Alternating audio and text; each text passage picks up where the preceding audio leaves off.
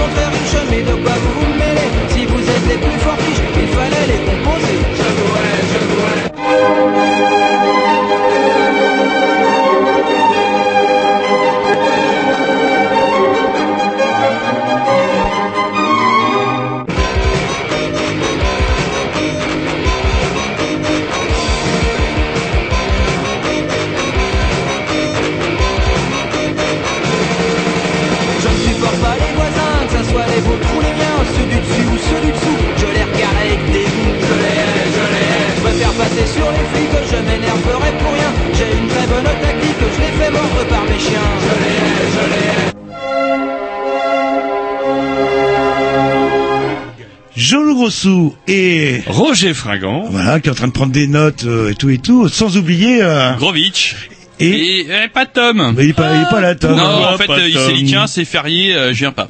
Non, mais ça- Tout ça. Alors, attendez, c'est même pire que ça. Non, mais il j'ai reçu, j'ai reçu un vague SMS hier après-midi vers 17h. Bon, euh, c'est férié, pas d'émission demain, qu'est-ce qu'on diffuse? C'est bien déjà la première fois qu'il s'occupe de ce qu'on diffuse. D'habitude, on n'a rien à secouer, 3000.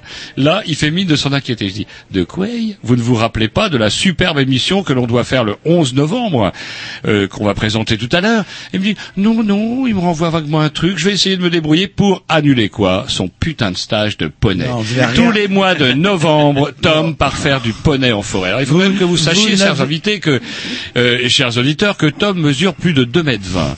Imaginez un grand gaillard de 2 mètres 20 sur un poney avec les jambes qui traînent. Moi je dis que cet homme-là est un grand malade. Non, vous le connaissez pas. Moi, mon bon Tom, il m'a avoué. Ah. C'est le 11 novembre aujourd'hui. Il était un petit peu en deuil En parce que son arrière-arrière-grand-père est mort lors de ce conflit. euh, et je comprends. euh, Je pense qu'il vous a dalle. dit ça juste pour pas vous décevoir. Non, hein. je Moi j'ai eu la même version, il est en stage de poney. Hein. Je Ouais, Stage non. de poney, vous Ah, c'est confirmez ça, c'est stage de poney. Moi, la, la seule, Confirme. Je crois que là c'était Shetland qu'il avait cette année. la seule Ah, chose le- qui se recueille face à son arrière-arrière-grand-père euh, qui est mort durant cette sale guerre, ça me dérange pas. Moi, le seul truc qui me dérange, c'est que son arrière-grand-père, il s'appelait Helmut. Et ça, ça me gêne un petit peu. Mais Lui, bon, euh, euh, il, ça- il a un nom qui se termine en man, etc., ou en clair, Stein, je ne sais pas, il n'est pas clair. Bref, vous écoutez les Green News, c'est on est mercredi en direct, le dimanche en différé, euh, Roger vous le tenez dans l'après-midi, 15h, Ouais, 15h30. Après-midi. 15h, 17h pour les vaillants qui sont debout. Et sinon vous tapez les Green News sans X, sans as sur euh, sur n'importe quel euh, Sur moteur. n'importe quel navigateur de recherche. Parce qu'il n'y a pas que. Il y a pas que Google. hein, on pourra faire une petite émission là-dessus. euh, Qu'est-ce que j'ai découvert moi? Gogo Duck, ça doit vous dire quelque chose Oui, oui, euh, il est pas mal celui-là. Il hein évite de stocker toutes les données qu'on est en train de taper justement. Et là, vous pouvez euh, justement bah, réécouter les émissions des années, euh, des années, voire des semaines ou des années Du ou des siècle dernier. Réclamé, on a réclamé, on m'a réclamé euh, l'émission avec euh, notre ami le boucher. Vous vous rappelez quand on avait parlé du scandale de la viande de cheval dans les lasagnes? Allez, on s'écoute un petit disque et après on présente euh, bah, nos invités. Un super sujet.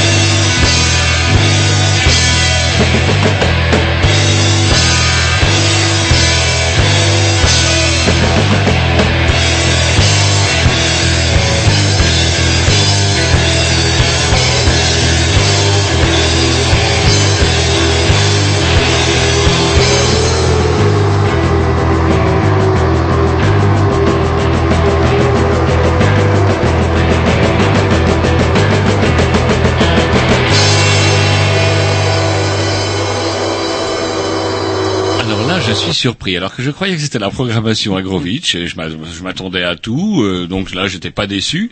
Et là, non, en fait, c'est votre programmation. Bien sûr, hein, ah, je sais pas, c'est mon vieux côté euh, New Wave noir des années 80 euh, qui revient et euh, 11 novembre. Ouais, je, me suis- je me souviens du titre du morceau I, I am a van- bon, vous le faites si bien. Van- a vampire. Voilà, I am a vampire quoi.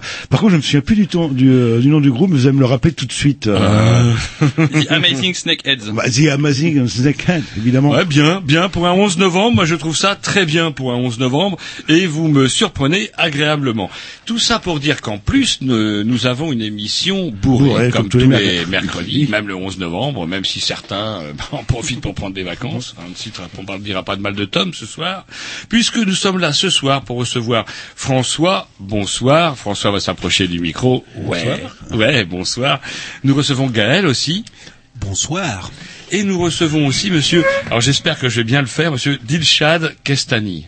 Bonsoir. Bonsoir.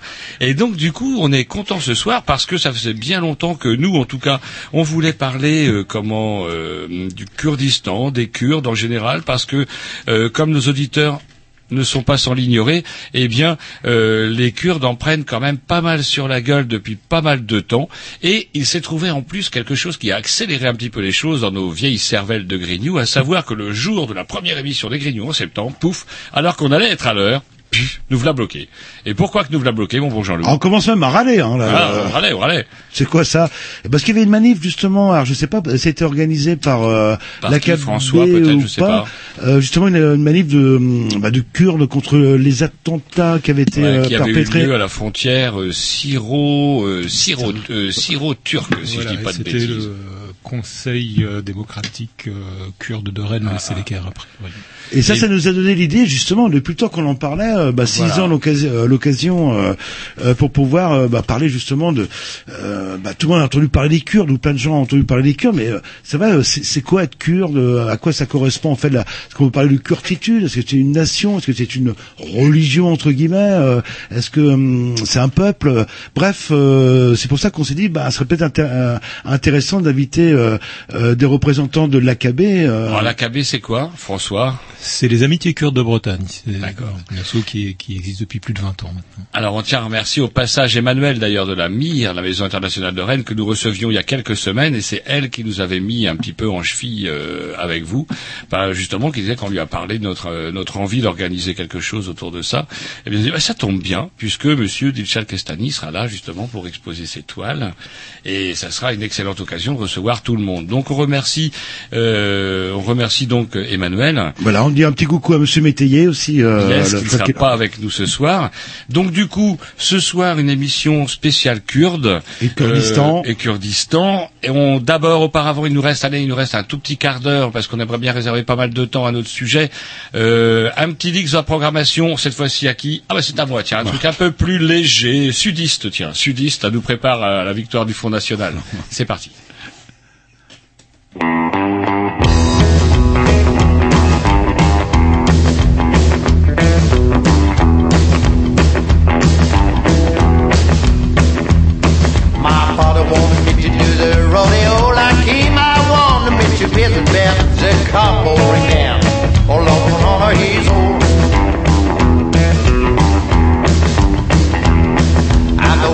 Every day like a man,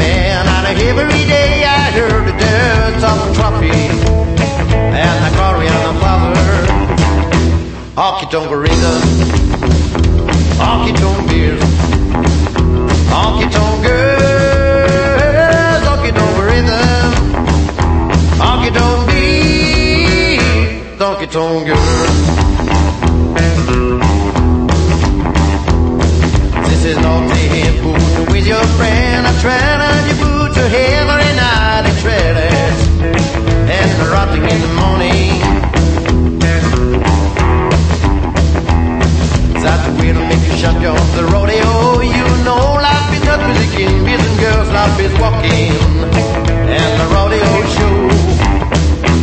Honky tonk rhythm. Honky tonk beer. Honky tonk girls. Honky tonk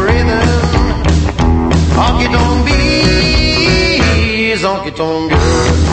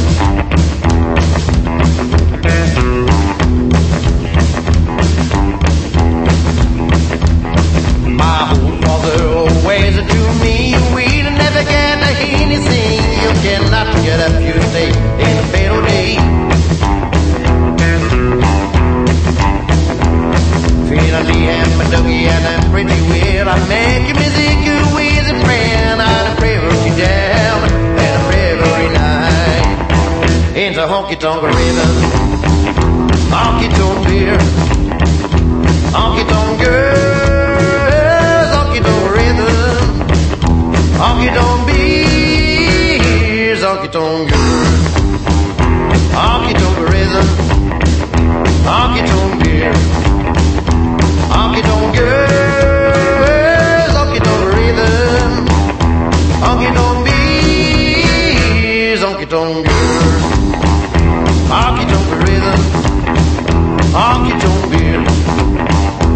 Honky tonk girl, honky tonk rhythm.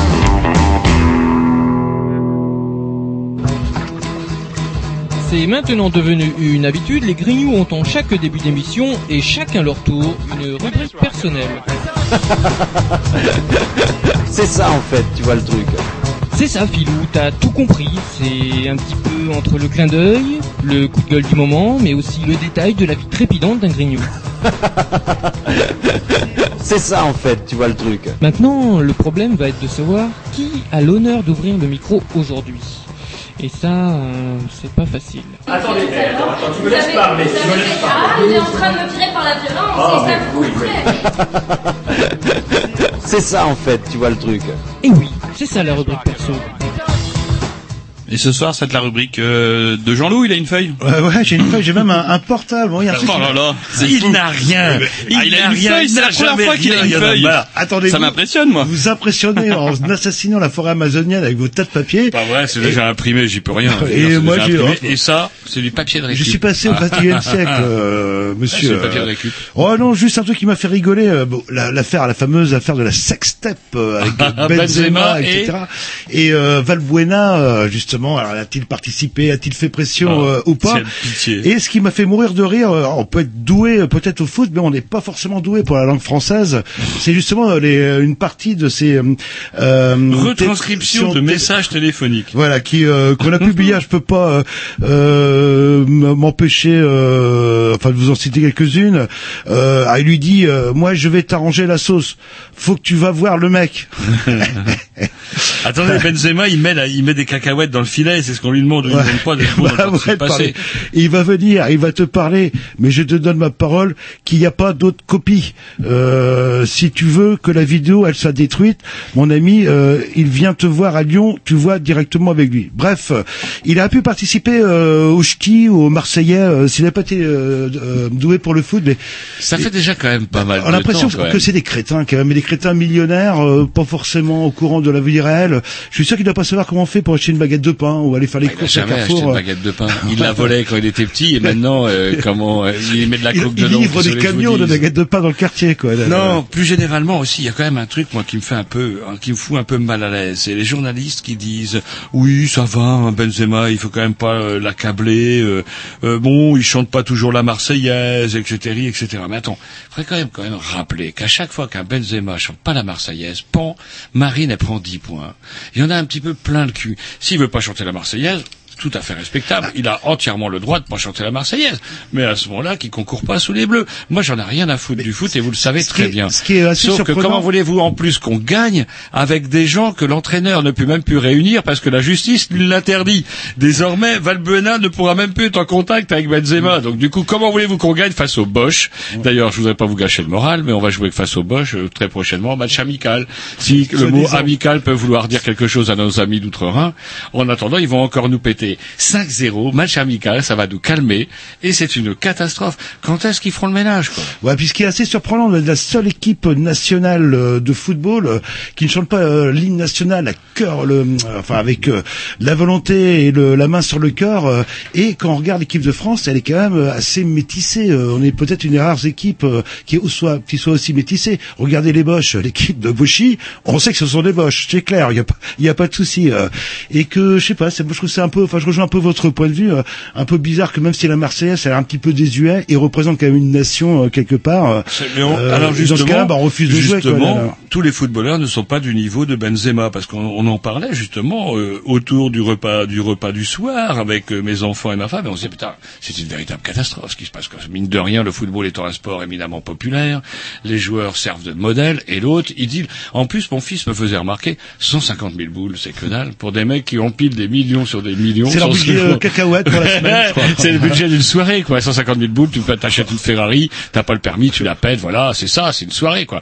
Bref, c'est que dalle. Et donc, c'est complètement euh, surréaliste. Mais justement, on se disait, est-ce qu'il n'y a pas eu des joueurs de foot quelque part? Eh ben, il y en a. On Mm. pourrait situer, par exemple, citer Drogba, Monsieur Drogba, qui lui a toujours refusé de jouer sous les couleurs bleues. Il préférait jouer euh, En Côte d'Ivoire. Non, Côte d'Ivoire. Ah, le, ah, Drogba, pardon, je confonds Drogba, avec euh, Dark Drogba qui a qui, qui jouait euh, en Côte d'Ivoire et j'ai vu un excellent de, comment reportage où on voit Drogba justement la, que la Côte d'Ivoire est en pleine guerre civile et ce monsieur il avait gagné une coupe ça devait être la coupe Interafrique au sein de l'équipe nationale ivoirienne et il allait promener la coupe de chaque côté de, de cette frontière de guerre civile en disant bon les gars faut qu'on arrête quoi on est tous ivoiriens faut tout ça c'est des conneries etc ça c'est euh, tout le monde n'est pas comme Benzema. J'aimerais bien moi qu'on ait un peu plus de Drogba ou alors je sais pas moi des Cantona aussi euh, des des gens qui ont des cerveaux des gens qui réfléchissent. Pour moi foot ne veut pas dire complètement euh, débilité et je crois aussi peut-être qu'il est du devoir des clubs aussi peut-être que les clubs pourraient payer des gens pour former les gamins pour encadrer ces gamins pour pas leur euh, péter la tête avec des, des millions de des millions de dollars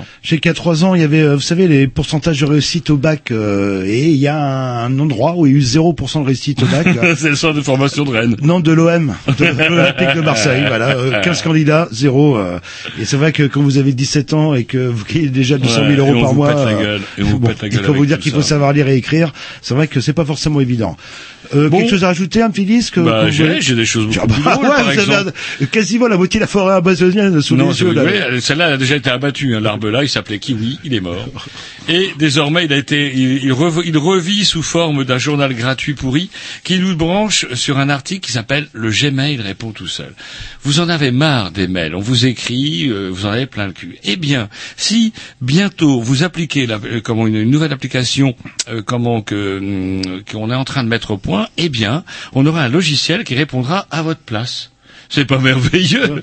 Alors, on peut quand même commencer à se poser la question de savoir de l'utilité de, po- de- de poster des mails si effectivement c'est une machine qui Bah, répond à votre place. C'est assez impressionnant. On a- vit dans un monde merveilleux. a Je ne sais pas si vous saisissez bien le petit côté Non, mais le- surréaliste de la chose. Il y a un reportage qui est envoyé, euh, qui est passé sur envoyé spécial une semaine ou deux justement. où Il parlait du monde euh, Google et envoyé euh, le.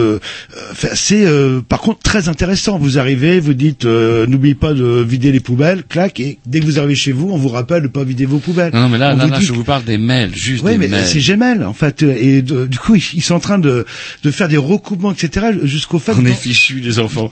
Je regarde mes invi- nos invités totalement atterrés. d'anticiper où vous allez. euh, il va Ils vous ont piqué. Euh, regardez, Ils euh, vous ont piqué. Grovich, euh, qui nous amène en voiture, et ben il, a- il est euh, sur Google. Il va anticiper le fait que tous les mercredis à telle heure, euh, il faut qu'on soit à tel endroit. euh, C'est pour ça qu'on est à l'heure maintenant. C'est pour ça qu'on est à l'heure. C'est Bah, grâce à. Google J'ai qu'on est à l'heure. l'impression d'être dans l'invasion des profanateurs de sépulture. Mais vous vous savez, avec tous ces gens qui sont euh, complètement programmés, qui ont besoin d'une petite boîte électronique. Vous êtes la seule personne que je connaisse qui a encore son téléphone euh, fixe avec, téléphone. avec un écran qui tourne. Le- le- Ouais, mais le monde suis a- très a fier. évolué depuis. J'en suis très fier et mon téléphone portable ne fait que téléphone et j'en suis très fier également.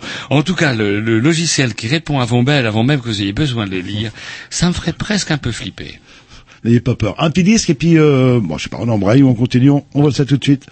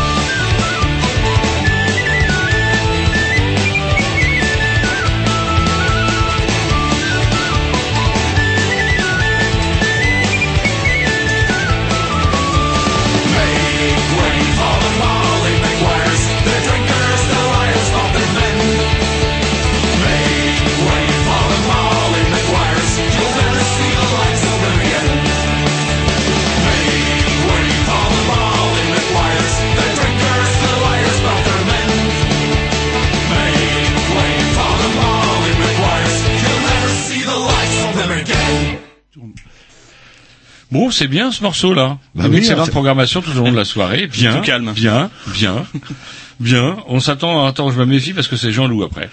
La recette du hot dog. Jusqu'à présent, le hot dog, vous étiez assez détendu quand vous mangiez un hot dog. Euh, oui, oui, ça dépend ouais, de la dose de moutarde qu'on met dedans, quoi. mais, là- mais j'en mange peu, en fait. C'est vrai que Eh ben, il y a une entreprise qui s'appelle Clear Food. Clear Food qui a réalisé une petite enquête auprès d'un échantillon de 345 hot dogs britanniques. Euh, de soix- ah non pas britannique, excusez-moi, aux États-Unis, 75 marques différentes de hot dog aux États-Unis, d'où il ressort, d'où il ressort que euh, dans le détail, il- voilà ce que contiennent un peu euh, les hot dogs. 3% de, de porc dans des hot dogs censés contenir du poulet et de la dinde, embêtant pour les habitués, pour les habitués du kasher ou du halal, vous imaginez bien, il y a au moins 3% de cochon, ça c'est assuré. Plus étonnant encore, certaines analyses ont révélé de l'ADN humain dans 2% des cas. Bon bah quelqu'un qui se coupe, peut-être en. Alors c'est marrant, j'aimais bien le hot dog. Maintenant, je doute un petit peu. J'ai pas vraiment envie de manger ma concierge dans le prochain hot dog. Et il faut qu'on faut qu'on se dépêche. Allez, il me reste deux minutes quand même pour parler de ce qui va rester dans les mémoires, à savoir la COP 21. Vous savez, cette espèce de grand-messe que Sarko nous avait pondu déjà, qui s'appelait comment le Grenelle de l'environnement, d'où il était ressorti quand même pas mal de vœux pieux, nombre d'usines à gaz, et dans les faits, pas grand-chose. Les abeilles continuent à crever, et on multiplie tous les ans notre score de répartition de pesticides les champs français. Maintenant, ça va pas rigoler, c'est la COP 21, tout le monde en a entendu parler. Aussi, dans l'esprit de la COP 21, le gouvernement a envoyé des signaux forts, comme par exemple la relance de la construction d'un aéroport. Un aéroport entre deux aéroports. Il y a déjà un aéroport De à Nantes. de- de- oui, et on va en faire un super gros. Bah et on oui, fait euh. quoi des autres deux autres aéroports? Bah ça évitera d'aller euh, à, Beauvais justement Voilà, pour aller à New euh, York. que dalle, euh, aller bullshit. Et c'est marrant parce que les constructions d'aéroports faisaient justement partie de ce qu'il fallait pas faire dans le Grenelle de l'environnement voulu par un président de droite. Les présidents de gauche font encore mieux. Et tout le monde y va de sa sauce. Alors, ça, euh, Hollande, j'allais dire Sarko. Hollande a été en Chine espéré pour euh, essayer de choper un espèce de, de soutien des Chinois, parce que là, on a quand même un petit problème, nous, en tant que pays riche, parce que ça fait quand même des siècles. Les instigateurs de la révolution industrielle, c'est nous. Le fait qu'en on va dire, moins de 100 ans, on ait cramé euh, 100 fois plus de ressources primaires qu'on en avait cramé jusque-là, c'est quand même un peu la faute des Occidentaux. Et au moment où les Chinois commencent à vouloir rouler en voiture, on leur dit « Oh, oh non, non, ping-pong, tu vas pas pouvoir rouler en voiture, n'y pense même pas, parce que, tu vois, nous, on a fait un peu les cons, on a fait, on a un peu tout pourri la planète, donc du coup, toi, tu peux pas. Comment allez-vous faire avaler la pilule aux je sais pas, ils sont combien? 3 milliards? 4 milliards les, les Chinois avec ce qu'on ne Un, compte un même milliard plus six cents millions, mais ils ont des transports en il y a également les Indiens. Les Indiens, je ne sais plus, 5 milliards, 6 milliards, allez savoir. Donc du coup, à tous ces gens-là qui enfin pourraient atteindre le confort, on va leur dire, non, non, l'eau chaude pour toi, ça sera pour un autre jour. On va essayer de voiture, en fait. réfléchir à un autre modèle. Là, nous déjà, on, est, on essaye de décrocher, tu vois. On se fait un petit aéroport par là, un tunnel à la con euh, dans les Alpes par là. Mais promis, promis ping-pong, on arrête. Mais toi, surtout, n'achète pas de bagnole. On n'est pas vraiment sérieux. D'autant que la COP 21, en plus, faut quand même le rappeler, c'est une des premières fois où on voit une espèce de conférence internationale financée par les plus grands pollueurs de la planète. Il y a tous les grands banquiers, etc., qui financent cette conférence. Grands banquiers qui ont nombre de cacahuètes dans les entreprises chinoises les plus polluantes, euh, usines comme centrales thermiques, euh, mines de charbon, etc. Et pour finir, West France y va de sa sauce avec un, un- West France c'est toujours magique. Alors je l'ai oublié, mais c'est pas grave, je m'en rappelle. Pourquoi vous le lisez Ça, je comprends pas. Bah, je ne sais Vous pas, mais, il faut en fait, aussi, il faut aussi lire, euh, comment dirais-je, euh, lire la presse. Et donc du coup, West France fait, euh, nous pond un édito en première page avec la COP 21. Attention, c'est notre dernière chance de dire à Ping Pong d'arrêter de consommer. Et de l'autre côté, qu'est-ce qu'il nous met? Un paysan, enfin paysan non, un industriel porcin des Côtes d'Armor qui nous dit non les gars, les normes environnementales c'est plus possible, je ne m'en sors pas. Alors il faut être quand même un petit peu sérieux. On ne peut pas en première page vanter les mérites de la COP 21 et espérer un monde meilleur et derrière laisser la libre parole à un bonhomme qui nous raconte que comme il peut pas avoir de faux salisiers qui donnent sur la rivière, que comme il peut pas multiplier le nombre de truies dans son élevage, que comme il peut pas péter du lisier jusque dans le fond de votre culotte, eh ben, il peut pas vivre. Et il dit, mon père a toujours fait du cochon, moi je fais du cochon, j'avais toujours pensé que mon fils fasse du cochon. Eh bien, qu'il aille discuter un peu aussi avec les ouvriers de la barre Thomas, qui on va dire, bah non, avant tu faisais des, joints en caoutchouc, maintenant l'usine est ferme, tes joints en caoutchouc, bah tu feras des joints tout court au chômage. Voilà. Et il serait un petit peu temps qu'on ait un petit peu de cohérence dans tout ça, voilà. La COP 21, ça m'énerve. Ah bah bon, de toute façon, ça va échouer. Vous inquiétez pas là. le- Avec barré comme c'est barré. Ils vont faire des promesses, c'est comme euh, pareil les, les ping-pong, vous appelez. euh, Ah, moi, je ah. parle le, le valeureux peuple chinois. euh, Alors justement, les promesses qui chinoises. s'est un peu trompé dans les chiffres. En quelques milliards de tonnes de C- CO2, oh, c'est pas grand-chose. Euh, bon, Et puis, il faut quand même pas oublier que le président rouge chinois a tout intérêt finalement à. De toute façon, là, ils sont en train de crever un petit peu. Là, je veux dire, là, il y a hi, hi, euh, les, les pics de pollution Mais ils sont, ils sont beaucoup. Ils sont nombreux. hein. Euh, et donc du coup, euh, la réduction, comment dirais-je, plutôt que d'augmenter les salariés, on va plutôt fermer les usines. Et puis voilà, comme ça, ça permettra aux dictateurs rouges d'imposer sa loi aux ouvriers. Le problème, la COP21. c'est le charbon et c'est là nous on arrive en leur vendant, je sais plus 15 ou Les 16 centrales EPR. Voilà, c'est. EPR Bah oui, évidemment. Euh, bah non, Avec comme des ça, plombiers polonais, vous avez vu le nôtre Il y aura moins de CO2 dans l'atmosphère. Allez, un, un- un- Yes, et on petit embraye sur et on embraye sur le du sujet. Voilà. C'est même plus la peine qu'on parle. euh, Il faut qu'on ait des trucs préprogrammés d'avance. Vous savez, l'espèce d'application. euh, Gmail. Ouais, Gmail.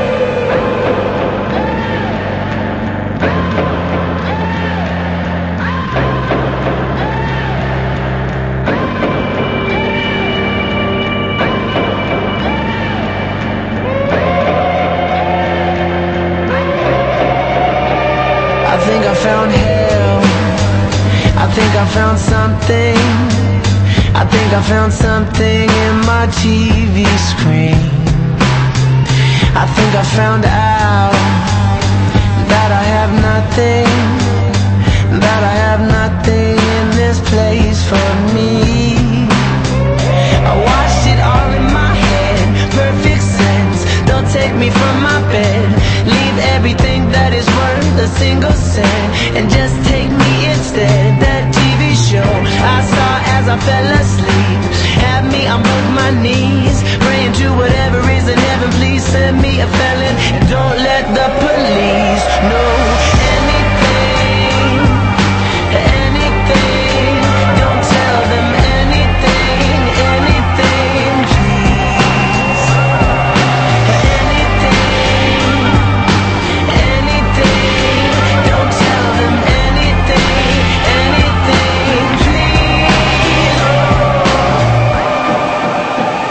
I think I can tell, I think I can tell them, tell them they were made for me. I'm thinking they'll know, know it already. I'm thinking they'll know just about everything. I bet they planned it all out like the shows. Went everywhere in the store right behind me, stood in line right beside me, and followed me to my home. I'm sure they figured it out early on that I would never run, that they could shoot, but that's no fun. Cause then they're killing the stolen son. Oh,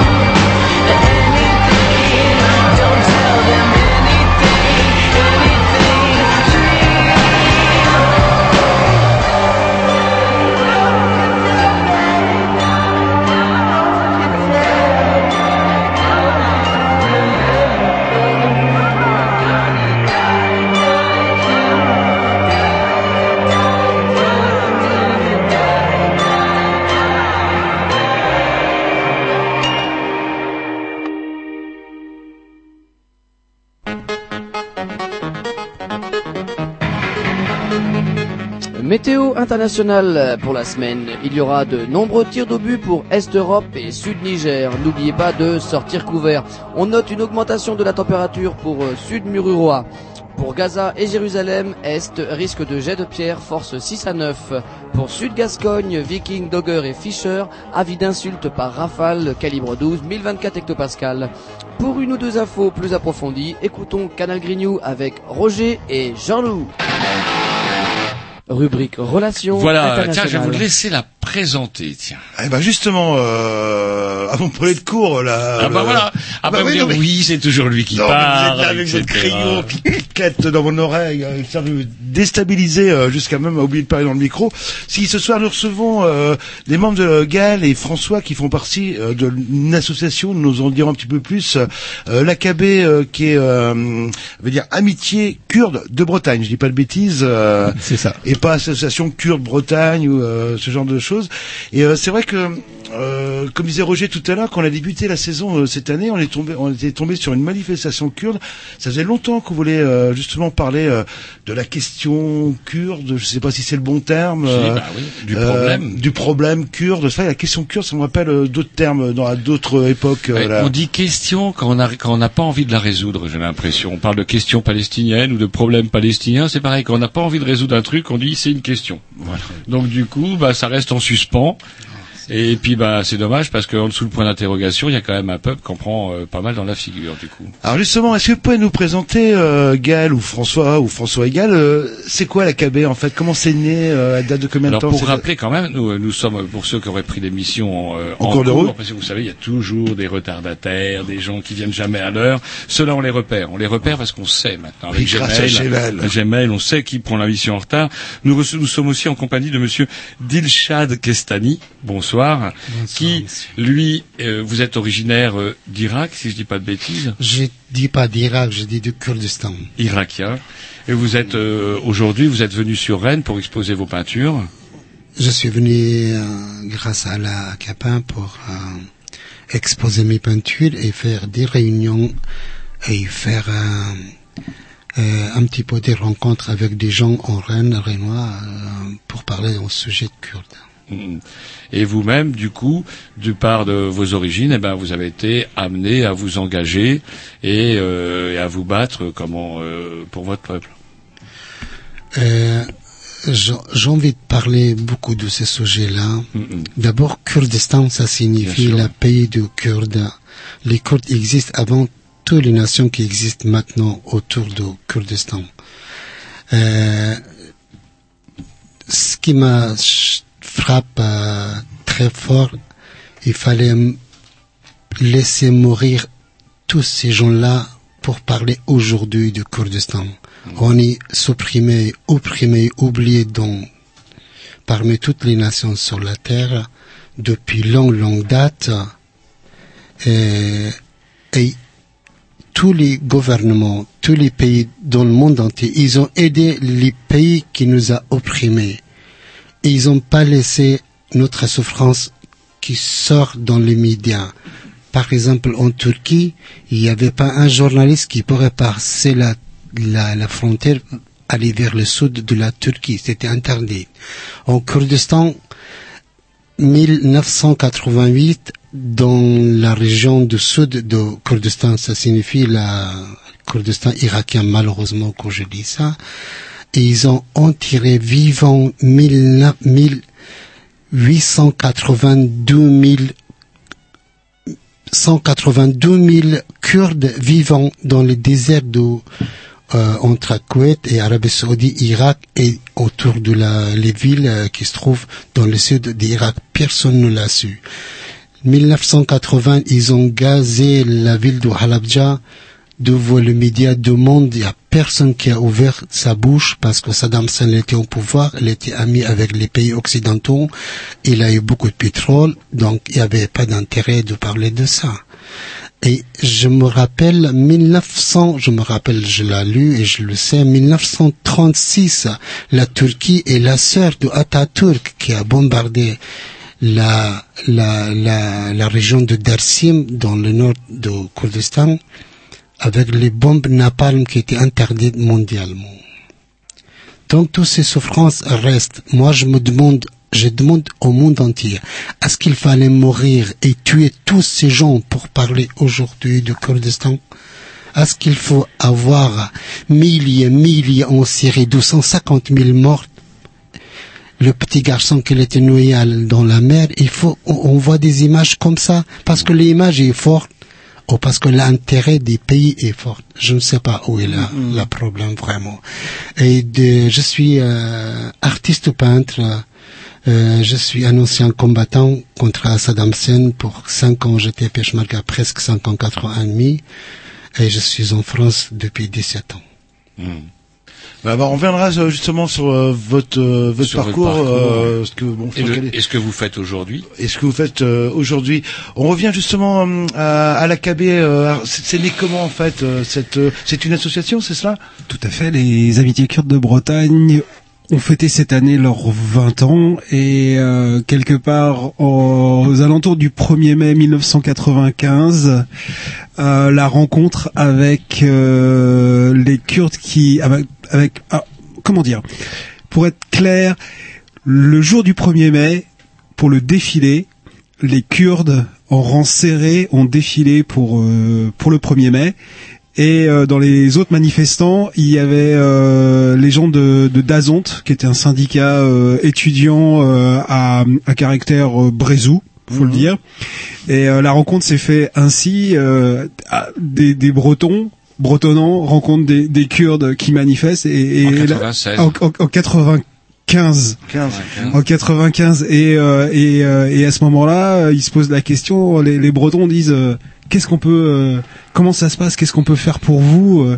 Et là, les, les Kurdes répondent. Nous, ce dont on aura besoin, c'est que il y ait des gens qui viennent euh, assister, euh, à, à voir et témoigner euh, de la situation qui se passe en Turquie en ce moment, parce que dans les années 90, euh, c'est la période des années noires où euh, il y a une contre-guérilla qui qui s'est installée avec des techniques qu'on connaît, euh, brûler des villages, euh, faire fuir la population. Euh, c'est quasiment qu'on mesure mal parce qu'on en parle peu, mais c'est des villages entiers qui sont rasés, euh, des populations qui sont déportées. Le gouvernement cherche à déporter les gens, Carrément, tout à fait. enrôle les jeunes dans l'armée, etc. Ce qui pose problème. Tout à fait. Euh, on, on, on, on- on a- il est difficile de définir le nombre de villages. On, on dit toujours entre 4000, euh, 4000 et 4400 villages qui ont été détruits, tout simplement parce qu'ils étaient supposés euh, soutenir la guérilla kurde du, euh, du PKK. Et donc, euh, les années 90 sont les années de terreur. C'est-à-dire, il y a 1500 personnes qui n'ont toujours pas été retrouvées. C'est-à-dire, il y a des charniers qui sont euh, qui s'ouvrent, des puits qu'on ouvre et qu'on trouve où on trouve les corps qui sont issus des, des exécutions extrajudiciaires. Donc voilà les, le- les bases des amitiés kurdes de Bretagne. Tout simplement, c'est des euh, c'est des, des euh, jeunes Bretons, des jeunes Rennais. Pas seulement, il y a y a le président, notre président André Métayer, qui lui euh, venait de comment dire de, de l'éducation populaire, de l'animation, euh, ayant fait partie de la jeunesse et au sport. Euh, on lui a, lui étant quelqu'un d'impliqué, sachant faire, ayant une réelle conscience politique, euh, a fait partie de, des premières délégations là-bas. Et je pense que pour tous ces gens-là, ça a été format, enfin, euh, comment dire, se retrouver dans un pays où il n'y a pas d'état de droit, euh, ça, ça fait bouger les consciences. Et ils se sont dit que en rentrant, il fallait absolument Faire quelque chose. quelque chose, créer une association qui permette de défendre, et ce qui est notre ligne aux amitiés kurdes de Bretagne depuis toujours, en une simple phrase qui est défendre les droits politiques, culturels des Kurdes euh, ici et surtout là-bas. Voilà. Donc votre mission euh, justement à l'AKB, c'est de euh, de promouvoir la, la, la culture kurde, de pouvoir le euh, Et vous déplacez, donc du coup de, de, de vous déplacer, de témoigner, vous faites des rapports, vous pouvez vous filmer des choses, vous enregistrez des choses. On continue bah, depuis Alors, 20 ans. François, donc on a entendu Gaël tout à l'heure, je dis pas de bêtises. hein, C'est ça. c'est ça. Euh, on organise euh, euh, une délégation annuelle, mais parfois plus. Cette année, il y en a eu trois, puisqu'il s'est passé beaucoup de choses. Euh, une délégation annuelle au cours de laquelle on fait euh, euh, ben, on fait un voyage au Kurdistan. On va sur Diyarbakir, qui est la, grande ville, disons la, capitale des Kurdes de Turquie, du, Kurdistan du Nord. Euh, on va dans d'autres villes, on soutient des initiatives localement éventuellement. Mais c'est vrai que le- l'essentiel euh, de notre euh, de notre travail, c'est une mission ou plusieurs missions dans l'année, et puis un rapport et témoigner, toujours témoigner, informer, communiquer. On a un site internet qui est très très visité. Euh, voilà, et puis on soutient localement euh, euh, des initiatives, notamment un atelier de kilim. Alors les kilim, c'est les tapis traditionnels euh, euh, kurdes, euh, dans lequel travaille. Alors ça se passe euh, à Akari, qui est pas loin de la frontière iranienne, irakienne, vraiment dans la montagne, vraiment là où, là où ça se passe, là où il y a la guérilla, là où les villages sont rasés. euh, et euh, atelier dans lequel travaillent euh, essentiellement des jeunes femmes qui sont victimes de, de la guerre, donc euh, euh, voilà, de, de familles euh, Alors touchées du coup, moi, je vous pose cette question-là. Là, vous avez comment maintenant Allez, euh, je- comment vous commencez à avoir un petit peu de bouteille? Vous avez, vous avez pas mal de temps. Vous êtes partie de ce- cette association-là. Les premières fois, euh, comment Ça doit être un peu flippant quand même, euh, du coup. Est-ce qu'on y va facilement déjà euh, là-bas en fait Et puis voilà. Et puis comment euh, Voilà. Je- donc je suppose que vous avez des con- vous aviez des contacts avec des Kurdes qui vivaient à Rennes, qui vous ont donné des contacts. euh, comment euh, en Turquie Comment ça s'est passé?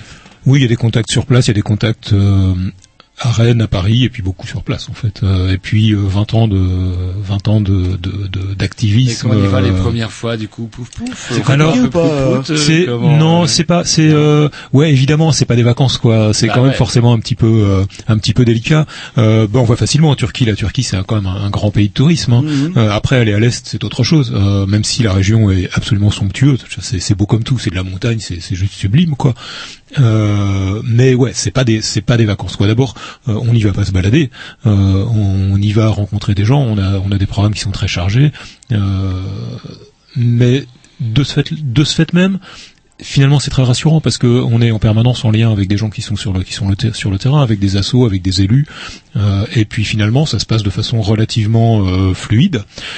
Après, c'est vrai qu'il y a une grosse pression, il y a une grosse tension même autour de autour de tout ça. Euh, on va notamment pour les élections. Euh, bon, on peut en parler. hein. Oui, il y a eu, en il y a eu quelques oui, jours oui. les élections euh, euh, euh, comment En législatives hein. en Turquie. Euh, bah, il y a eu cette année deux euh, deux, élec- deux élections législatives du coup, puisque Erdogan n'a pas été satisfait des résultats de la première, donc il en a refait une deuxième. C'est normal. Bah, ouais, non, attends, c'est normal. Bah oui, bah ouais.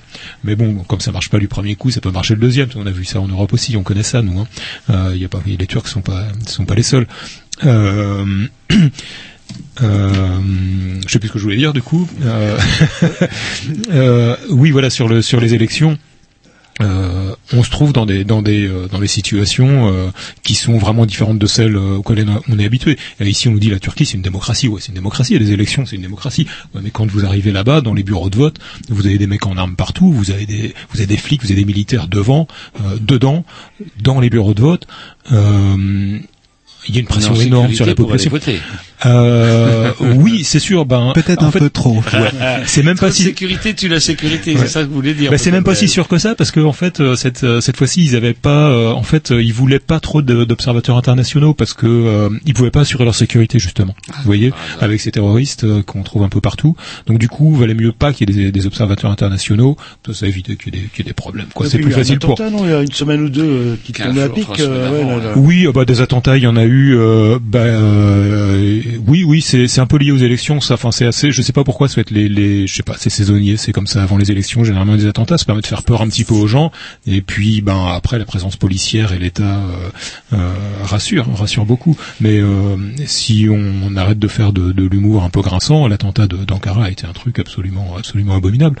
Et euh, alors c'est un petit peu c'est un petit peu difficile euh, d'établir les responsabilités de ça. Mais on connaît très bien euh, comment on pourrait appeler ça la collusion entre l'État turc et puis euh, et puis l'État islamique enfin Daesh. Euh, on sait très bien qu'il y a au minimum une, une certaine euh, une certaine j'allais dire passivité, mais c'est plus de la passivité, c'est c'est vraiment il y a une collaboration qui est, qui est établie, Enfin, on la connaît sur le terrain entre l'État turc et, le, et, les terroristes le- Daesh. Donc euh, euh, dans le dans le dans le comment dire dans le meilleur des cas, euh, ça arrangeait bien euh, le pouvoir turc cet attentat. Dans le pire des cas, euh, euh, on peut vraiment soupçonner euh, euh, une- un calcul et une, une collusion dans cette dans cette affaire-là, comme dans, comme dans l'attentat de, de Sorouch cet été euh, sur le sur la Ou frontière même des syrienne. extrémistes de nationalistes il y en a aussi. Oui, bah euh, en fait, ça sert plein de gens. Euh, voilà, il y a des intérêts. Mais euh, Erdogan nous a expliqué suite à cet attentat que c'était sans doute un truc qui avait été organisé ensemble entre alors les Kurdes, le PKK, euh, mais aussi euh, le PYD en Syrie, parce qu'évidemment euh, ça les ça les emmerde qu'il y ait des, des Kurdes qui sont un petit peu euh, un petit peu virulents, un petit peu autonomes sur leur frontière sud. Mm. Et puis mais aussi Daesh, parce que Daesh c'est quand même le grand Satan. Donc en fait tout ça, euh, euh, je pense que s'il y avait eu un, un Corse qui lui devait de l'argent, le FLNC était impliqué aussi. Quoi. kamikazes, Je veux dire, c'était euh, euh, euh, Et Est-ce que le, enfin, une petite question quand on écoute un disque, est-ce que la Turquie euh, n'est pas en cours d'islamisation En fait, le pays laïque euh, par excellence, euh, un des premiers pays laïques euh, euh, de la région. Est-ce que avec Erdogan justement, c'est on n'est pas dans une bon, on va dire une is- euh, des, hum, des islamistes modérés, comme on dit, si ça peut exister. Ouais, alors est-ce que l'islamisme peut être modéré? Ouais, le, bah, le, parti d'Erdogan, l'AKP, c'est un parti euh, isla- islamo-conservateur, comme on dit. Hein. Mhm. Ouais, je pense qu'il faut comprendre, c'est euh, c'est que la, la Turquie n'a jamais été vraiment une vraie démocratie. Nous, on utilise toujours ce, ce néologisme. euh, la Turquie est une démocrature. C'est toujours été une démocratie sous tutelle. Donc pendant toutes ces années, tutelle de quoi, l'armée, la bah, on appelle ça, les, les, les, les Turcs ont une super belle expression là-dessus qui s'appelle l'État profond. C'est-à-dire euh, derrière les représentations démocratiques euh, en Turquie, hein, on peut aller voter. Hein, D'ailleurs, ça vote euh, à l'Ouest, ça va voter, mais derrière tout ça, euh, il y a le Conseil national de sécurité qui représente une, allez, un agglomérat d'intérêts euh, très privé, euh, celle de l'armée, qui est à la fois une- un pouvoir militaire mais un pouvoir économique fort. Hein. Euh, Si vous prenez Oya, qui est donc l'industrie automobile. euh, on produit des Renault, hein, mais euh, et voilà, ça c'est euh, c'est l'armée qui touche de l'argent euh, sur le ciment. Enfin, voilà, c'est la grande bourgeoisie, c'est la Avec l'armée qui contrôle les secteurs économiques. L'état profond, c'est alors la grande bourgeoisie, l'armée, la mafia. C'est les Et là, pouvoirs vous de avez, général. Ouais, vous avez. euh, ouais. Et il n'y a pas eu une, une friction justement entre Erdogan et une partie de l'armée Ils se sont pas un peu tapés sur la gueule? Euh, c'est- C'est c'est compliqué à expliquer. Justement, j'y venais euh, rapidement. C'est que, c'est que tout simplement l'arrivée de- d'Erdogan et sa, sa grande force, c'est euh, c'est d'avoir euh, réussi à faire euh, euh, plier l'État profond, tout simplement parce que lui, il proposait euh, en tant que euh, islamiste modéré, on va dire comme chrétien euh, modéré, euh, enfin chrétien, euh, comment on appelle ça, les, euh, enfin qu'importe. Euh, la chose, c'est que Erdogan lui a proposé de libéraliser euh, l'économie et desserrer justement le, poids de l'État profond, qui est un peu comme une tumeur cancéreuse sur l'économie et sur la vie des gens. Et ça a marché parce que aussi les Turcs eux, veulent consommer et euh, il y, a, eu l'émergence d'une classe moyenne. Et il a très bien vendu ça aussi en Europe en disant moi je suis là, je suis un démocrate, je vais libérer. Et il a utilisé, il a utilisé aussi ses alliances. Alors alliance avec Fethullah Gulen, qui est une confrérie euh, qui est euh, dont Fethullah Gulen est, est aux États-Unis. On pense qu'il est largement. euh, ennemi mortel, Ils furent, ils furent de grands, de grands alliés justement pour casser la tête de l'État profond. Ce qu'ils ont réussi à faire en, en, en cassant, il y a eu les procès Ergenekon. Vous savez, c'est l'équivalent. Je crois que vous connaissez les réseaux Gladio euh, en Italie, ou, ou ailleurs. L'idée, c'était en cas de révolution sociale que euh, y ait des cellules dormantes dans un pays qui permettent de, de faire la contre la, la contre-révolution. Et ben je crois que la Turquie n'avait pas entendu la CIA pour euh, pour faire ce genre de choses parce que c'est dans la culture même du pays.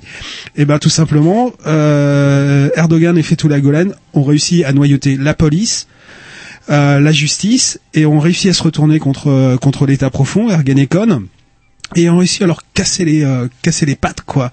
Et euh, là maintenant, ça lui permettait de lui donner toute la, euh, toute l'attitude pour pouvoir commencer son nouveau plan qui est ni plus ni moins de reprendre en main la société, les mœurs et retourner vers un espèce d'âge d'or de la Turquie, le califat, ce qui est un délire total, Oui, parce mais, mais c'est un peu c'est un peu l'idée. Je doute que l'Arabie Saoudite voit ça d'un bon œil. Allez, on s'écoute un petit disque prend notre euh, discussion. Parce que moi, j'avais une question importante à poser juste après ça.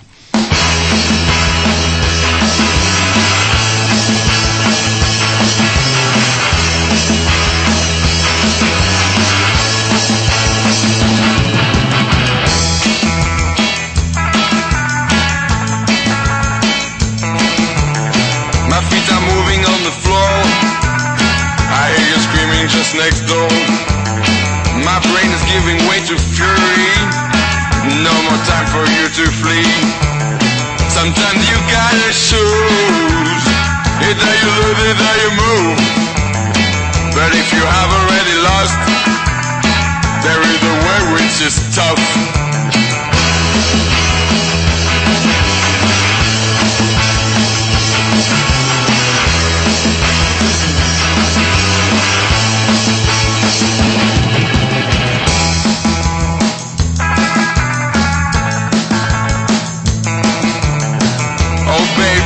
Not evil. I'm much more skilled. I'm the pain, the illness, the headache you can heal. Now do you feel how much I'm real? I got so much to give, and there is so few to receive.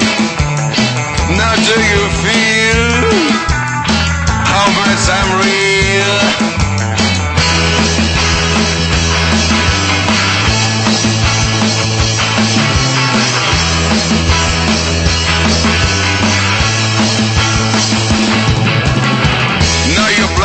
on your breast, and his head has burst.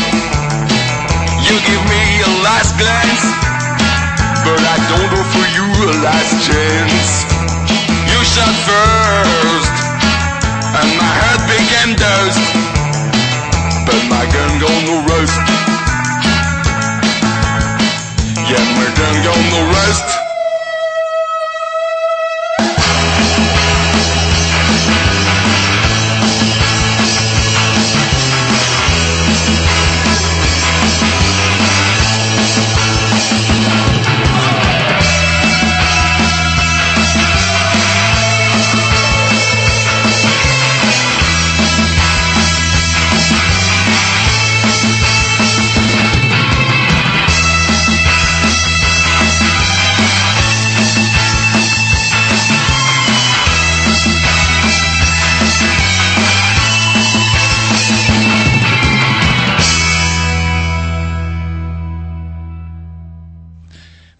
Nous sommes toujours en compagnie. euh, alors je reprends mes fiches hein, parce de que moi, François je- voilà. et de Gaël de l'AKB et de Monsieur euh, Gestani.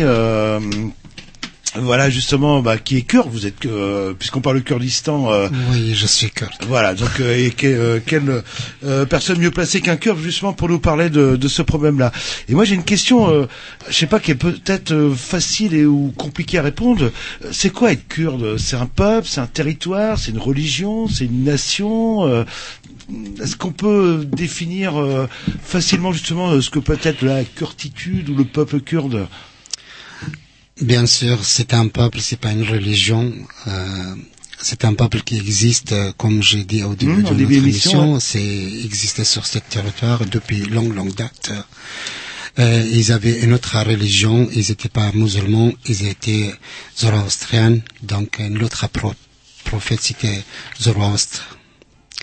Donc, euh, Kurdes, ils avaient même l'empire Med à l'époque, quand le frontière de Med, il a descendu jusqu'à le Golfe et jusqu'à Afghanistan et beaucoup plus de territoire en Irak. Donc, les Kurdes, ils sont pas une religion, ils sont un peuple. Et qu'est-ce qui les relie euh, une, une culture, je suppose, une, une langue commune euh, Nous avons notre langue, donc euh, nous avons notre langue, notre culture, notre euh, tradition. Nous avons tout qui partit à la kurde, de vêtements, de nourriture, de paroles, de langue aussi. Et qui remonte à très loin parce que du coup, tu si remontes à très loin parce que si c'est les les Mèdes, Kurdes c'est loin, existaient depuis 6000 ans sur cette terre. Et donc, euh, comme vous disiez, c'est pas lié à une religion. Je peux être euh, chrétien et kurde. Nous avons des chrétiens, nous avons des quartiers de chrétiens, nous, avons, nous avons des quartiers de juifs. euh, euh, il y a quelques années qui sont partis d'Irak vers Israël. Nous avons des quartiers, ils s'appellent quartiers de juifs. Chez nous, dans la ville où j'habite, qui s'appelle Slemani, nous avons des amis, des chrétiens, nous avons des quartiers de chrétiens aussi. Moi, j'ai plein d'amis qui sont chrétiens. Il y a des Kurdes musulmans, il y a des Kurdes yézidis, il y a des Kurdes euh, chrétiens. Les yézidis, est-ce que vous pouvez nous dire juste euh, deux mots? Parce que les yézidis, j'ai entendu parler effectivement à l'occasion des, des massacres perpétrés par Ouais. Daesh, justement contre cette communauté. Est-ce que vous pouvez nous en parler, nous rappeler euh, Yézidis, comme ils sont kurdes. Ils sont kurdes, mais le, donc, Ils sont pas musulmans. Le... Ils sont pas musulmans, euh, c'est la, le peuple qu'ils ont pas converti à l'islam, malgré tout ce qu'ils ont subi par l'islam au 7e siècle. Est-ce que ce sont les yézidis Est-ce que ce sont les, les fidèles de, les descendants des, des, de Zoroastre, etc. Oui, c'est une cela, hein. branche de ça, oui, exactement. Et Zoroastre, c'était donc la grande religion qui- qu'on rêvait. qu'on- C'était la religion de De l'empire de Mad et l'empire de Perse. Mhm. Euh, donc, euh, on arrivait l'arrivée d'islam a détruit cette religion-là. Il a supprimé vraiment, malgré qu'en Iran c'est permis. Et je suis très content. Il y a quelques semaines, j'ai reçu une nouvelle comme quoi ils ont leur centre culturel dans le sud du Kurdistan. Ça veut dire le Kurdistan de Irak. Et il y a des, des, la même religion, il y a des groupes, des familles qui sont quittés l'Iran pendant la guerre, ils sont allés en Inde, ils pratiquent pratiquement euh, sans peur leur cérémonie. Il y a pas, c'est pas dans les, euh, les années 20 justement où le Kurdistan a failli devenir un pays euh, à part entière. Et je sais plus pourquoi bah sûrement des intérêts occidentaux euh, euh, justement bah, le Kurdistan bah, s'est retrouvé. Est-ce qu'on peut comparer un petit peu les Kurdes aux Palestiniens? C'est-à-dire un peuple mais qui a pas de terre qui a pas de pays officiel. Ou est-ce que les choses sont complètement différentes euh, D'accord. Quand on dit, quand on dit un peuple, il a pas de terre, non, c'est pas vrai. Nous avons nos terres parce que nous pas existons. pays, ah euh, nous n'avons pas un pays officiellement connu et reconnu. Parce qu'après la Première Guerre mondiale, ils ont coupé les Kurdes en quatre morceaux. Ils ont collé une partie à la Syrie, une partie à la Turquie, une grande partie à la Turquie, qu'il y a 20 millions de Kurdes en Turquie, une grande partie à l'Iran, presque 13 000 et 5 millions euh, à, l'Irak.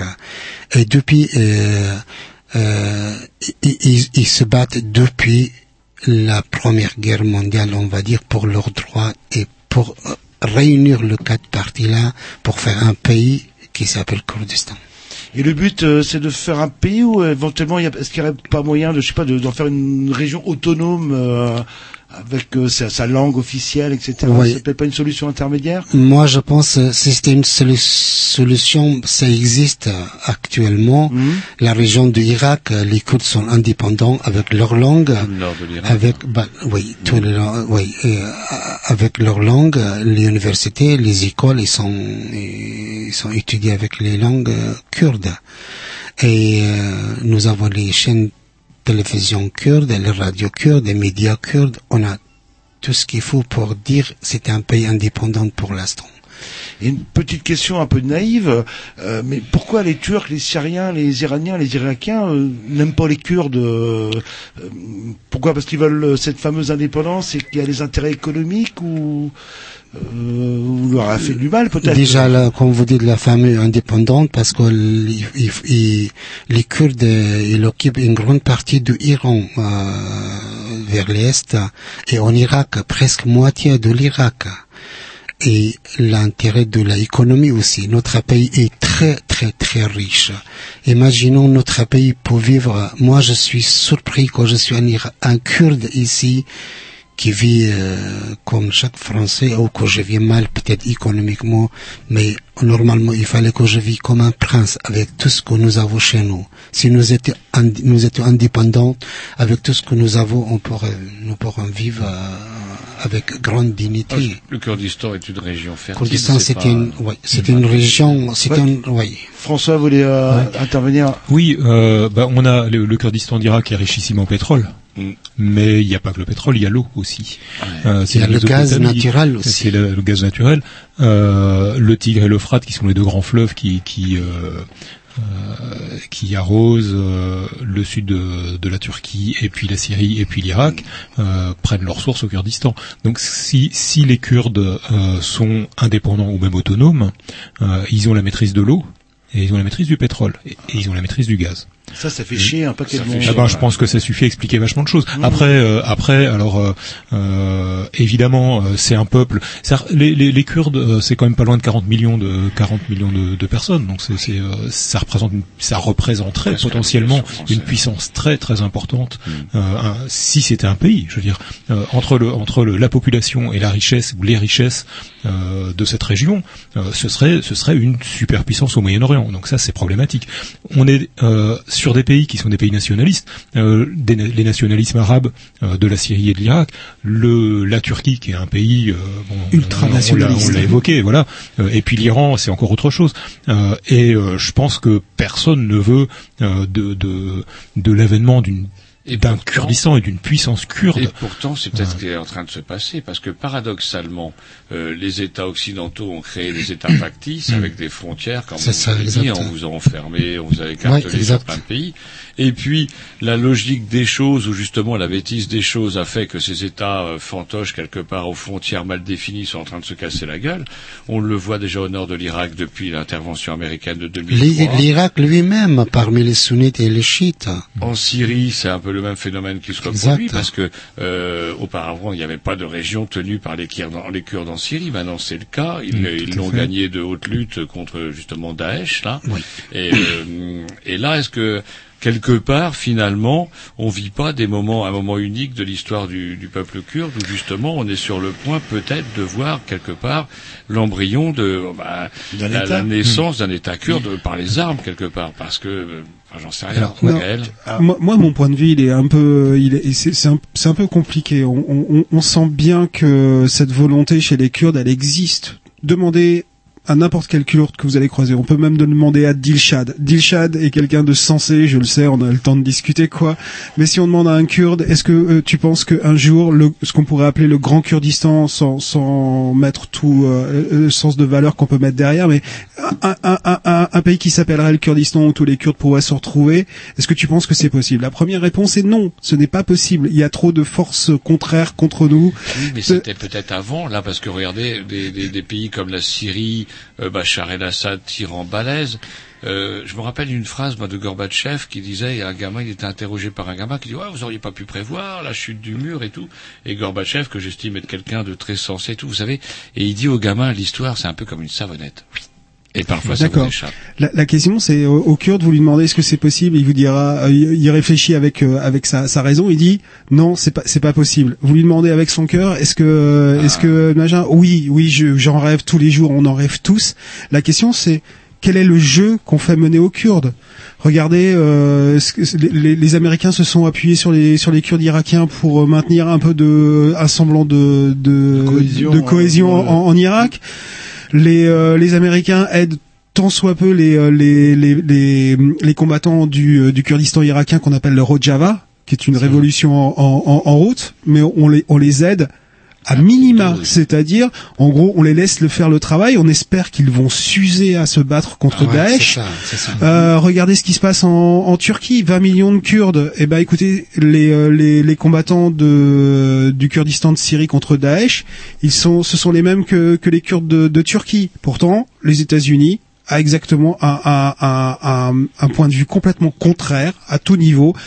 On est dans un grand le jeu. PKK fait toujours partie des organisations terroristes. Absolument. Alors qu'elle combat contre Daesh à la fois au Kurdistan irakien, à côté des Peshmerga, euh, auprès des, euh, des, des, des, des Kurdes de Syrie contre Daesh. Et voilà, c'est deux poids, deux mesures, c'est-à-dire les Kurdes seront toujours à la merci du jeu, du grand jeu au Moyen-Orient, et c'est c'est ça la, la- c'est ça la difficulté. Alors, est-ce qu'il n'y a pas un petit peu un paradoxe? Parce que souvent, les Occidentaux ont peur des Orientaux. Regardez leurs femmes, on leur voit pas leur visage, etc. La condition de la femme est toute pourrie. Et paradoxalement, les États que les Occidentaux, occ- les occidentaux vont surarmer, c'est l'Arabie Saoudite. L'Arabie Saoudite, c'est quand même pas le paradis euh, des femmes. Elles n'ont pas le droit de faire de vélo, pas le droit de faire des courses. Bref, je résume. Et au Kurdistan, moi, ce que j'ai pu en voir dans nombre de documentaires, C'est le rôle de la femme, justement. on qui- voit justement des femmes kurdes qui combattent aux côtés des hommes. Elles ne sont pas voilées. Alors c'est très émouvant. Moi, je sais que je regardais ça avec ma femme. Je regardais ça. On se regardait les deux vieux. Là, regardez ces jeunes combattantes, ces jeunes combattants qui sont déjà marqués hein, par les combats. Ils ont et elles voient, on les voit à un moment donné. On voit une combattante dans le documentaire là, qui, qui chope un petit coup, qui se maquille un peu, qui se met un peu. Et c'est fabuleux, quoi. Et comment on peut justement être occidental et dire oui, ça serait bien que les, Les orientaux fassent un effort sur la femme. Là, on en a qui montre un modèle effectivement, mais en fait, ça plaît pas. Le kurde ne plaît pas en fait. Le modèle kurde, je sais pas à qui je peux poser cette question. Ouais, euh, Ah, c'est- c'est c'est- c'est intéressant que tu euh, dises le modèle kurde parce que là euh, On le peut problème modèle kurde. La Ouais. culture, peut-être, tout non simplement. non mais le Ah, modèle moi le, le, le terme Ah, je trouve que le, modèle. le terme de modèle est tout à fait tout à fait intéressant parce que ce qui se passe et euh, euh, notamment euh, au Rojava donc au Kurdistan occidental c'est-à-dire au Kurdistan de Syrie c'est que euh, eux euh, dans ce conflit syrien dans lequel ils se sont trouvés entraînés j'ose pas dire malgré eux, mais enfin, euh, euh, les Kurdes ont été très rapidement dans la révolution syrienne, et puis assez, rapidement aussi ont pris un peu de distance en se rendant compte qu'ils avaient le choix entre les islamistes et des nationalistes arabes, mais que de toute façon personne euh, personne se préoccuperait d'eux. Donc euh, on finit par remballer un petit peu, rentrer chez eux. Ce qui fait que le Kurdistan de, de Syrie a été longtemps un endroit où il y a relativement pacifique, où beaucoup de gens sont venus se réfugier d'ailleurs, et puis la guerre les a rattrapés, l'État islamique s'est pointé, Daesh, et, euh, etc. Mais euh, euh, Bachar al-Assad a retiré ses troupes euh, en étant sous pression sur d'autres fronts, et euh, pratiquement sans combattre, se sont retrouvés en situation d'être d'être autonomes et de gérer leur région, leurs trois cantons. Et euh, ils sont structurés, politisés depuis très longtemps, sous l'influence du PKK, hein, soyons clairs. Euh, le PYD qui est soutenu par les Américains euh, en, en Syrie, c'est le PKK qui est condamné par les Américains en, les Américains en Turquie, c'est le même parti. PKK, D'accord oui, c'est influencé euh, marxiste, hein, c'est Oui, ça c'est là ça, ouais, le Donc ça- PKK, c'est Forcément, ça s'appelle pas aux Américains, là. Ouais, bah c'est surtout c'est- c'était c'était marxiste sous la guerre froide. C'est des gens, c'est des démocrates. On va appeler ça des démocrates. Mhm. Et euh, ce qui est- ce qu'ils sont en train de mettre en place, le, mo- le modèle qu'ils prônent euh, en, en Turquie et qu'ils sont en train de mettre en place en Syrie, c'est plus ni moins qu'une démocratie participative. Et de- quand tu parles de modèle, euh, c'est une démocratie qui pour pour nous pourrait euh, euh, constituer un modèle. Bah ouais. Et je pense que c'est ça qui nous Et fait en peur plus en fait. multiconfessionnel parce qu'on voit des combattants justement on voit un combattant qui est blessé dans le documentaire il est chrétien il est kurde Alors, il le a- documentaire qu'on il peut a- rappeler, euh, c'était encerclé, euh, c'est ça, par... Euh... Encerclé, encer- encerclé par Daesh. Par Daesh, ouais, qu'on peut retrouver sur YouTube. Ouais, Voilà. un excellent documentaire où on est marqué justement. Alors, je sais pas, je peux peut-être vous poser cette question-là, mais moi j'ai été frappé par le regard de ces hommes et de ces, ces femmes qui sont jeunes, bien plus jeunes que moi, et pourtant ils avaient déjà une espèce de, de vieillesse, comment une maturité, on va dire, qui m'a impressionné. Je sais pas comment on peut expliquer ça. Ouais. Vous avez vécu des moments sans doute de tension. Moi, je, je vais, vous- je vais vous répondre avec une petite expérience à moi. Le moment quand Saddam Hussein nous a attaqués, on a marché vers l'Iran.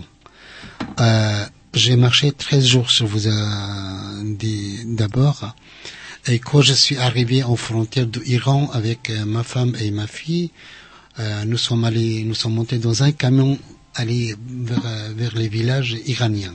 Quand nous sommes arrivés dans, dans le camion, j'étais en train de parler avec un Kurde. Je suis connu là-bas comme, comme un, artiste. Et lui, il m'a parlé normalement. Je dis, voilà, on va, on va parler normalement, tout ça. Et en arrivant dans le même village, lui, il a descendu dans le même village. Je me suis lavé, je me suis euh, préparé pour sortir et chercher un petit pot de bonbons pour ma fille. Et je l'ai revu, ce monsieur-là. Je dis, comment ça va? Il m'a dit, je vous connais pas.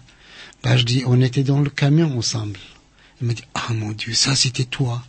Donc imaginons 13 jours, vous êtes dans la dans une galère et, incroyable et vous, vous vous cherchez un bout de bois pour euh, chauffer votre famille et vous cherchez la nourriture, vous vous, vous battez pour survivre euh, pour certains temps jusqu'à quand vous arrivez dans un village ou une ville, ça donne cette euh, cette impression qu'ils comme s'ils étaient vieux là les Ouais, gens là. ouais, ils sont- Mais ils sont pas vieux, il Et faut dans le- juste ils sont pas vieux, mais il y a ils le sont regard aussi. vieux.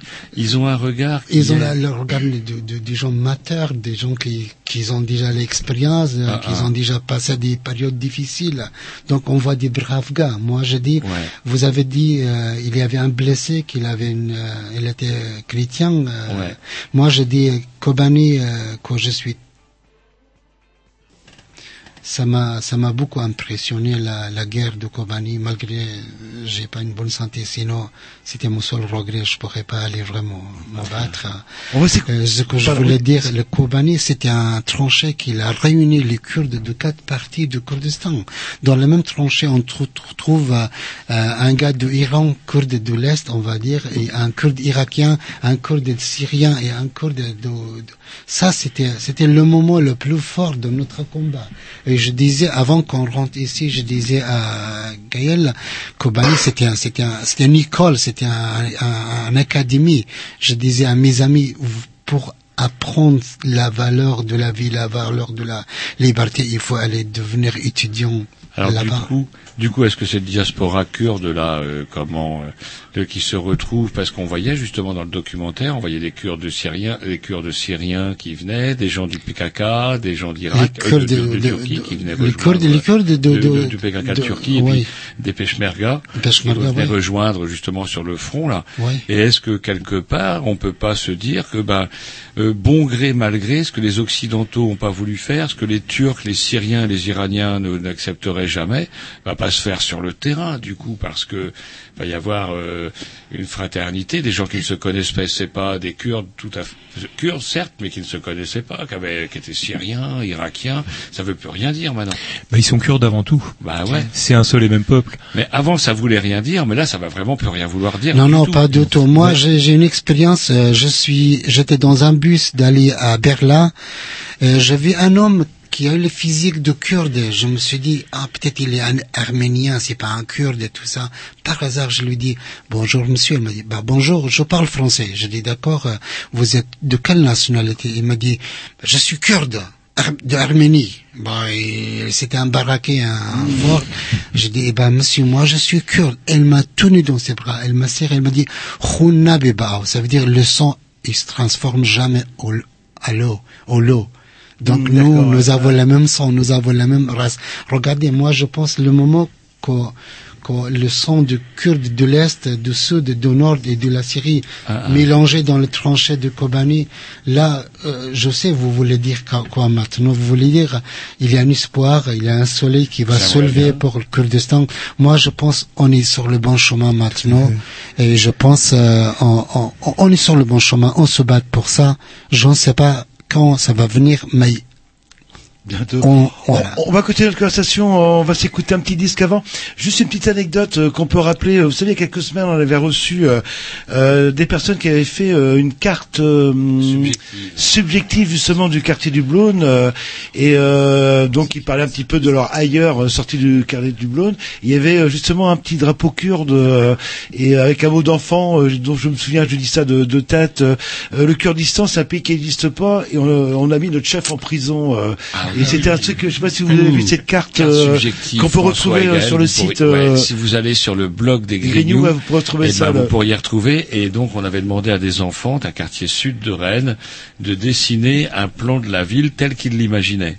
Donc c'était des gamins qui étaient originaires de tas de nationalités. Il y avait des Marocains, des Algériens, etc. Et il y a un petit Kurde qui faisait partie de, de, de ce groupe-là, qui dessinait la carte. Et chacun dessinait son petit pays, le drapeau de son pays, etc. L'origine, il, a, hein.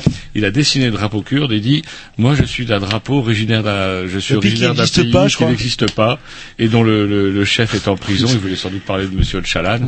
Et, Et, c'était pouf, il y avait un mot d'enfant euh, dans la carte subjective. Mm, Attendez, on s'écoute un disque et on écoute, on continue notre conversation. C'est parti.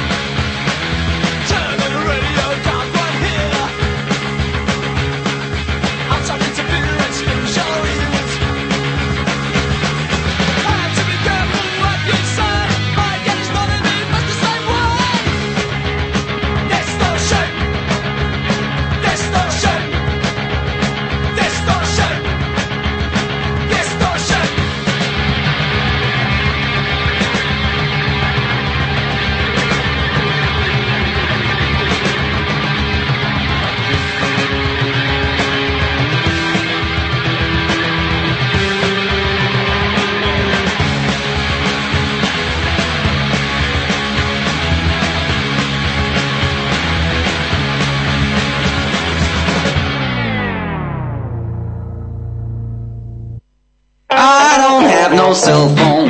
I don't text no message. If you wanna reach me, baby. You gotta post a letter. I'm an old-fashioned man, old-fashioned man.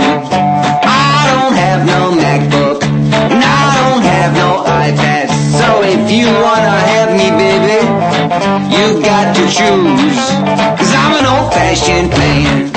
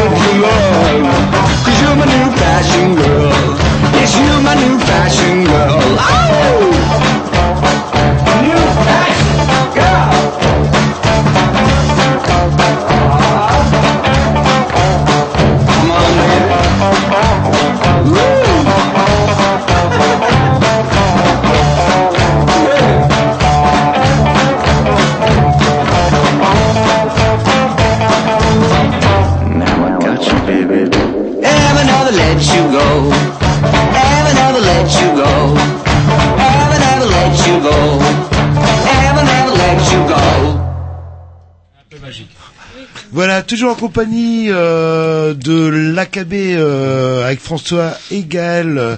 Et Dilshad. Voilà, qui vous avez du mal à le prononcer un peu, vous avez peur Oui, bah, pas vieille, euh, dyslexie qui Et traîne, justement, euh. j'expliquais à Dilshad que nous avons une horloge un peu magique chez les Grignoux. Jusqu'à 21h30, pouf, c'est plan-plan. On se dit, on n'aura jamais de, on, a- on aura même, On a largement le temps. on aura largement le temps. Et puis pouf, l'heure tourne, comme disait Jean-Luc. Et, Gaël et François, et François avait envie de revenir sur un ou deux points, je crois, euh, avant qu'on embraye aussi le travail de Dilshad, c'est-à-dire l'œuvre de Dilshad, qu'il accomplit depuis déjà un paquet de temps, à savoir les peintures, dont certaines sont exposées, il faut le dire, à la mire, c'est libre accès, c'est gratuit, et euh, on peut même vous rencontrer tous les jours d'ailleurs.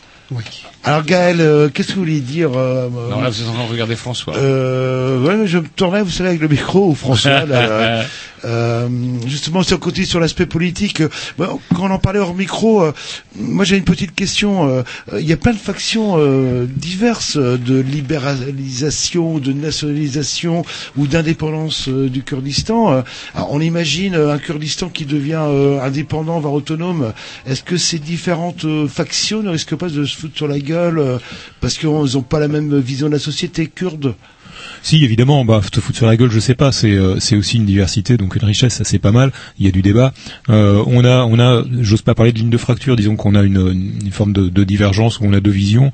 L'une qui est celle de, on va dire, de Barzani, qui est au pouvoir au Kurdistan, au Kurdistan irakien, Kurdistan du Sud, qui est une ligne, on va dire libérale, occidentale, et euh, qui va vers euh, l'indépendance et, et un État, et un État kurde. Mhm. Euh, après, on a la ligne euh, du PKK et du PYD, donc euh, euh, des Kurdes de Turquie et de Syrie.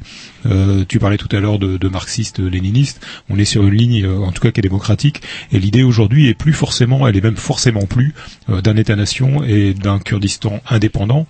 Euh, aujourd'hui, la revendication, elle est avant tout à la reconnaissance euh, de, de, de, de la culture euh, du peuple du peuple langue, kurde, de la langue, etc.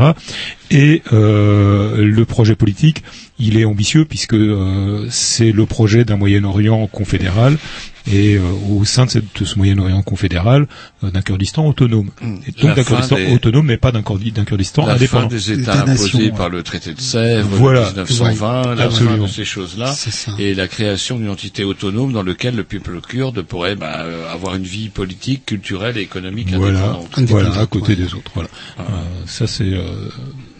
Alors moi j'aimerais bien maintenant aussi qu'on parle, parce que quand vous connaissez notre fameuse horloge hein, de, de, de votre Et euh, travail, je crois que le une il faisait question. pas un coup de gueule à hein, un truc qui vous énervait euh, par rapport aux dernières élections ou, euh, Alors la, la, la, la question c'est que les Kurdes étant divisés sur euh, différents États, il y a des euh, il y a des fortunes diverses. Alors si on veut parler du Kurdistan de Syrie, ce qu'on appelle le Rojava, le Kurdistan occidental, euh, les, les- Kurdes ont réussi à repousser la, la plus grande euh, menace qui est donc euh, Daesh. Elle est toujours très présente et essaye de d'instaurer un nouveau modèle démocratique qu'on appelle l'autonomie démocratique, qui a été pensé par le leader du PKK, Abdullah Öcalan, qui est lui-même emprisonné depuis 16 ans euh, sur une île turque. Euh, comment parler de l'autonomie démocratique? Euh, c'est avant tout inspiré du, du communalisme libertaire. L'idée, c'est de redonner au peuple le pouvoir de décider, tout simplement. Alors, c'est organiser la société en petits groupes qui s'autogèrent, qui doivent gérer ses, euh, ses propres problèmes s'ils le peuvent, et puis euh, par subsidiarité, euh, s'ils n'y arrivent pas, de passer à l'échelon supérieur. Alors, ce n'est pas comme ici dans nos démocraties bourgeoises, comme on pourrait le dire, où euh, vous Ou avez un ex- occidentales. occidental où vous avez un exécutif en haut qui décide nous allons juste voter et puis après euh, les technocrates ou les euh, partis place. mettre ça en place et donc euh, l'idée c'est de re- renverser la pyramide euh, du pouvoir. C'est-à-dire c'est le peuple qui décide. Et euh, quand on parle de peuple kurde en tout cas au Rojava il y a une il y a une dimension qu'il faut, faut vraiment sincèrement mettre en avant. Vous parliez des combattantes kurdes qui font un travail extraordinaire qui font fuir les daeshites tout simplement parce que quand elles se mettent à chanter quand elles combattent eux ils veulent fuir parce qu'ils ne veulent pas mourir sous les balles des femmes parce qu'ils n'iraient pas au paradis. Bah tout simplement au Rojava la place des femmes est euh, prépondérante, c'est-à-dire c'est la révolution aussi des femmes, et ça c'est quelque chose de très important. Donc, alors au Rojava, il y a des problèmes, mais ils réussissent à défendre ce qu'ils ont gagné. Par contre, moi, ce qui, m- ce qui m'inquiète énormément, c'est qu'avec la nouvelle victoire de d'Erdogan en Turquie, euh, on sent que lui a décidé de faire la guerre à mort aux Kurdes, et les nouvelles qui viennent de l'est de la Turquie sont très mauvaises, et personne n'en parle dans les médias. Par exemple, la ville de Sivan, qui est à 60 km de Diyarbakir, est sous couvre-feu depuis 9 jours. La- L'armée turque utilise des blindés, utilise des snipers pour euh, tirer euh, à vue les gens qui bravent le couvre-feu et des clashs ont lieu toutes les nuits. Il y a la nuit dernière euh, trois morts, trois personnes qui ont été exécutées directement par les snipers. Et, et c'est ça, c'est dans un silence étourdissant. C'est-à-dire là, on est, on se dirige vers une espèce de guerre civile en Turquie et personne, que ce soit en Europe ou aux États-Unis, ne dit stop, il faut arrêter, il faut trouver une solution euh, négociée, alors que les Kurdes en Turquie ont, se sont battus depuis 30 ans pour obtenir la possibilité d'ouvrir des négociations. Ils étaient à deux doigts de réussir, quoi, et pour des calculs politiques d'Erdogan et de son parti, l'AKP, tout ça a été mis euh, à la poubelle, et, et- et le pire reste à venir. Voilà, c'est pour ça que je voulais gueuler. euh. Il y a eu l'épisode du ça, président Ozan, c'est ça le président euh, président turc, je Turcut, Turcut Ozal, euh, Özal, qui est mort au moment où il allait justement entamer des négociations avec Öcalan, qui avait décidé d'un arrêt, d'un arrêt, Tout à fait, ouais. arrêt des attentats, etc. On- Mais comme par hasard, bah, ouh, il est mort on, ouais, on, pense qu'il a été en- empoisonné, c'est vrai. ouais, ouais, Et après, bah, Erdogan, Erdogan qui a eu des propos très durs, hein, pour lui, on aurait, on aurait dû tuer Öcalan, point barre. Tout à fait. Alors la, la, la chose, c'est euh, pour vous dire que le HDP, par exemple, euh, le, le HDP qui avait remporté les euh, 13% et passé le barrage aux, aux élections de juin dernier, euh, eux essayent de trouver une solution euh, négocier pour la paix, pour une Pacifique. Pacifique, pour une Turquie plus démocratique et et arrêter la poutinisation de la Turquie par Erdogan et son parti. Euh, et euh, la réponse à ce à cette démarche euh, démocratique, c'est la guerre et, et, et personne n'en parle. Voilà, Hmm. c'est tout. Il fallait le dire. On revient euh, du côté de Dilshad, je le prononce correctement. Très bien, merci. Voilà. Vous avez eu un, fois. un parcours un petit peu atypique. Là, vous êtes euh, artiste peintre, euh, mais vous avez été aussi euh, peshmerga. euh, c'est- c'est c'est quoi un peshmerga en fait le Peshmerga Merga, pardon, excusez-moi. Le... Peshmerga, c'est les militants kurdes qui sont dans les tranchées, qui se battent pour son pays. Peshmerga, ça signifie lui qui choisit mourir avant le mourir même. Ça veut dire il est, il a l'âme- la- le cœur euh, et la lame sur la main pour mourir. Et vous, vous prenez les armes euh, à la fin des années 80, c'est ça? Vous, étiez dé- déjà artiste euh, Oui, j'étais non, j'étais très jeune, j'étais pas encore artiste. J'étais artiste mais pas reconnu. Mais j'avais euh, 22 ans quand j'ai pris l'arme Et alors Saddam pourquoi vous avez pris les armes Donc c'était contre Saddam Hussein, c'est ça le... C'était contre Saddam Hussein. euh, on était euh, comme le système de la Turquie. On était encore pire que le système de la Turquie. Saddam Hussein, c'était un système euh, fascisme qui croyait pas à l'existence de Kurdes.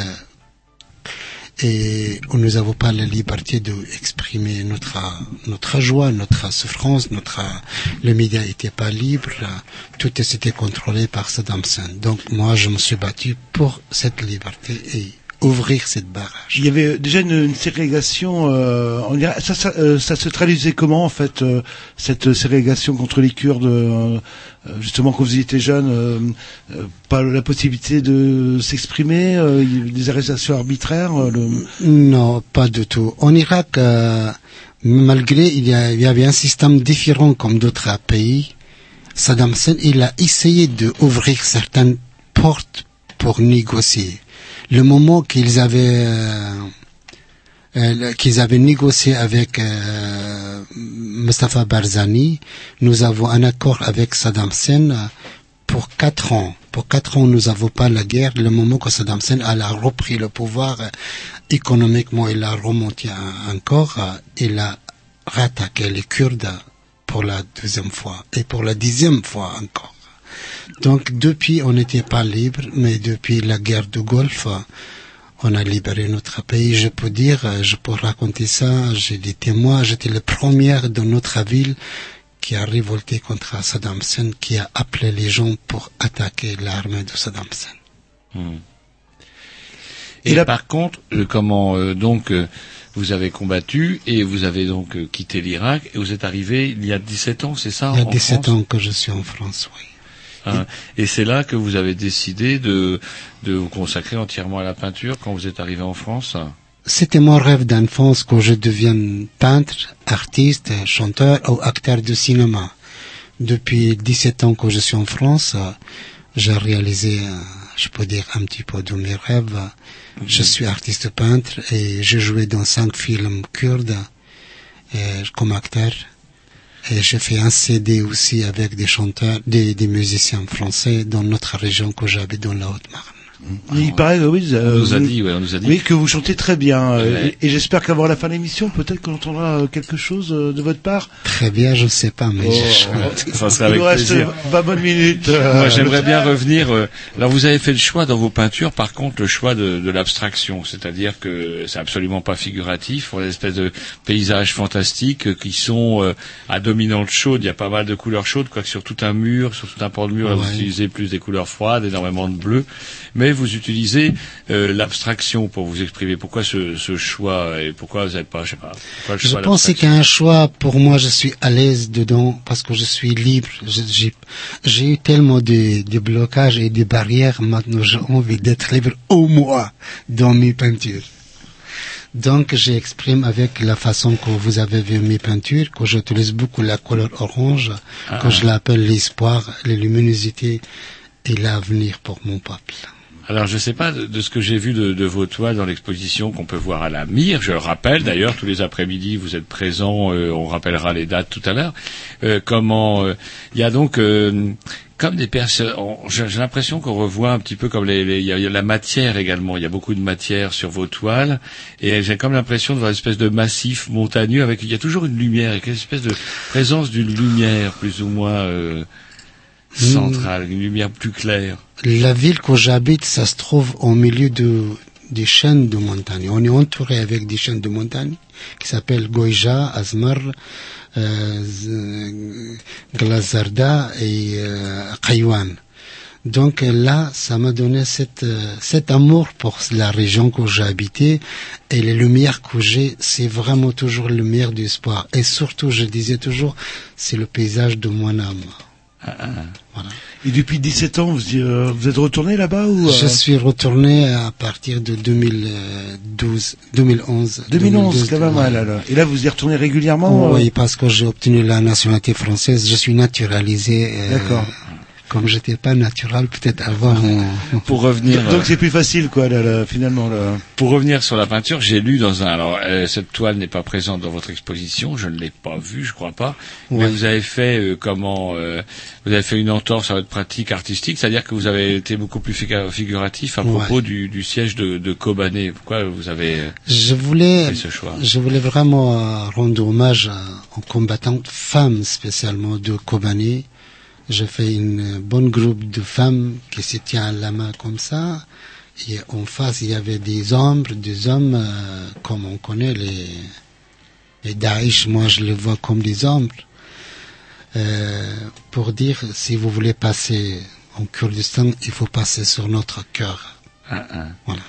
Et du coup, est-ce que vous pensez qu'effectivement, eh bien, euh, bah, il y a le combat, le combat que mène euh, ce qu'on a pu voir dans le documentaire, qu'on- dont on entend rarement, trop rarement parler dans les infos, etc. Le combat des, des combattants contre Daesh, contre euh, les Turcs, contre l'Irak, l'Iran. Enfin, c'est- ça fait quand même pas mal de monde. Oui. Euh, comment est-ce que vous, comment, de quelle manière vous pensez que la peinture, effectivement, puisse euh, bah, véhiculer comment euh, ce combat justement?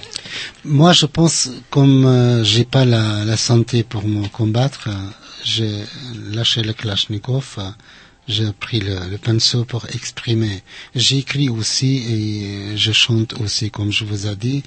Euh, je pense euh, les, les côtés médias pourraient faire une grande, euh, donner une grande influence sur la sur la société qu'on habitons ici. Je suis venu à Rennes, euh, je connaissais personne maintenant, je vois beaucoup de monde qui viennent de mon exposition et on discute au sujet du Kurdistan, au sujet de la humanité en, en général. Et je pense que le- l'art et la culture c'était un grand combat. Et je me bats vraiment pour ce, ce sujet-là que, que la culture devienne une arme fatale contre la contre la, la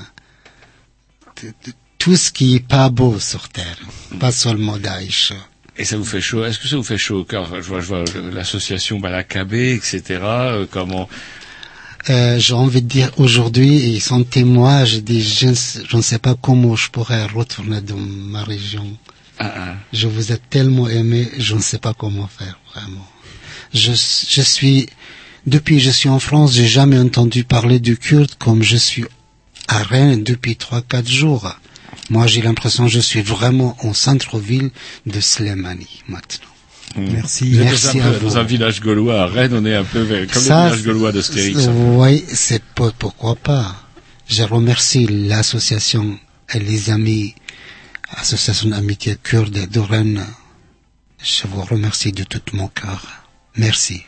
Donc on peut retrouver votre exposition euh, À la Mire. à la Mire. euh, La Mire, c'est sur le quai. Mon quai exposition est ouverte tous les jours à le château 14 heures. Je suis là Ah, jusqu'au de ouais. 15, euh, 14 heures. euh, 14 heures elle dure jusqu'à combien de temps euh, votre euh, expo vendredi, c'est la, la, la dernière jour.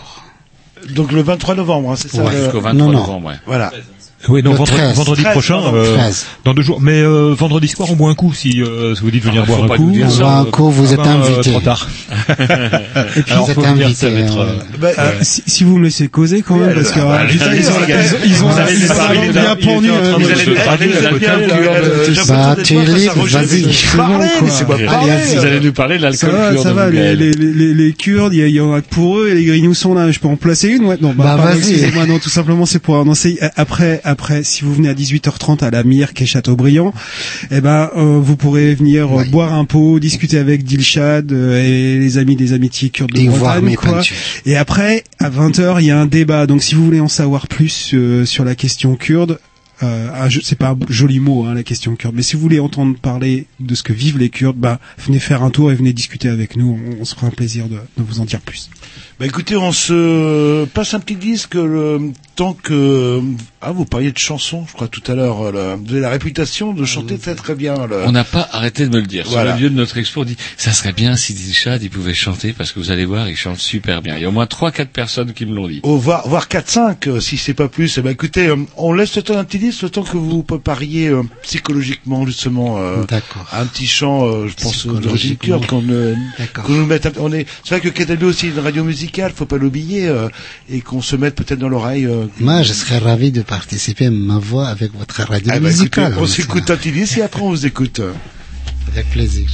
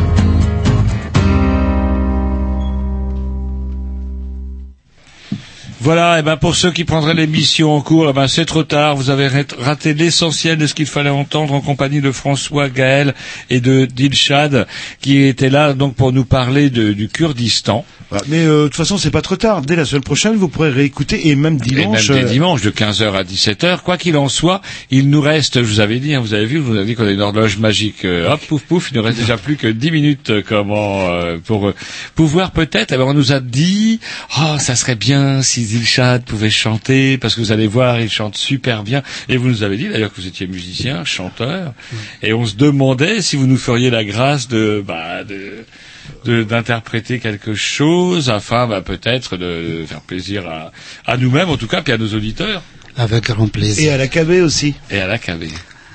Et mon, ma chanson est cadeau à tout le monde qui nous écoute, et à vous et à mes amis de Rennes. ساقیان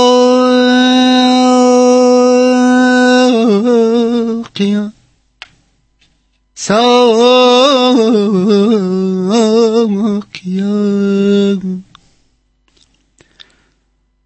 سقیا با چه چی با؟ با چه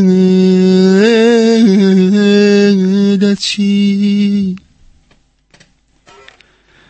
تۆش لە ئاوەستا و ملهۆرانە ملکەچی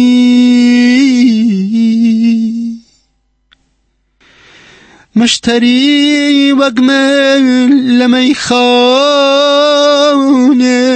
کەمەن زربیان شام دو بکیف بخمن می حلالم بو منی ویران مال بو منی سرگشتی رو تو رجال. بمني آواري دور وطن. بلبلی بباش لگل زور و چمن می حلال بمنی اواری دور وطن. بلبلی به بش لگرزار و چمن. ساقیا و بادوا و بادوا و بدوا رولای من که بجام بادوا مشتري وقمن لما يخان كمان. زور بيان شاد بكيف بخمن كردستان كردستان. جوان نشتمانی جوان. هر بجی بشادی سربستی و زادی هر بجی هر بجی هر بجی لوت کای برزی گاردن کشت نزاری سپی برخوری رشت. دالی که پوچامی خورت دارستانانی زبان دو چرت بهشتی سرزمینن یلانی خوشی جینن جگای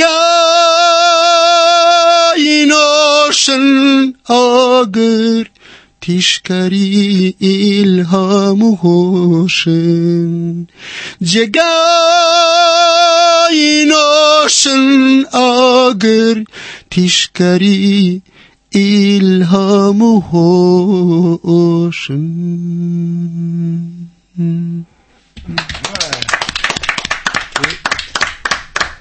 Qu'est-ce qu'elle raconte euh, cette chanson que vous avez chantée avec beaucoup d'émotion hein? Kurdistan, Kurdistan, Nishtimani Joan, Kurdistan, Kurdistan, mon bon pays. Harbji Bachadi, vive dans la, dans la joie, et la liberté. L'Utke Barzigardin Kachat, ça veut les sommeils qui sont, qui montent sur le ciel. Nizari Spi les vallées couvertes avec l'arbre, les arbustes qu'on trouve qui est presque noirs. Bahashti Sarzaminen, c'est le paradis sur terre.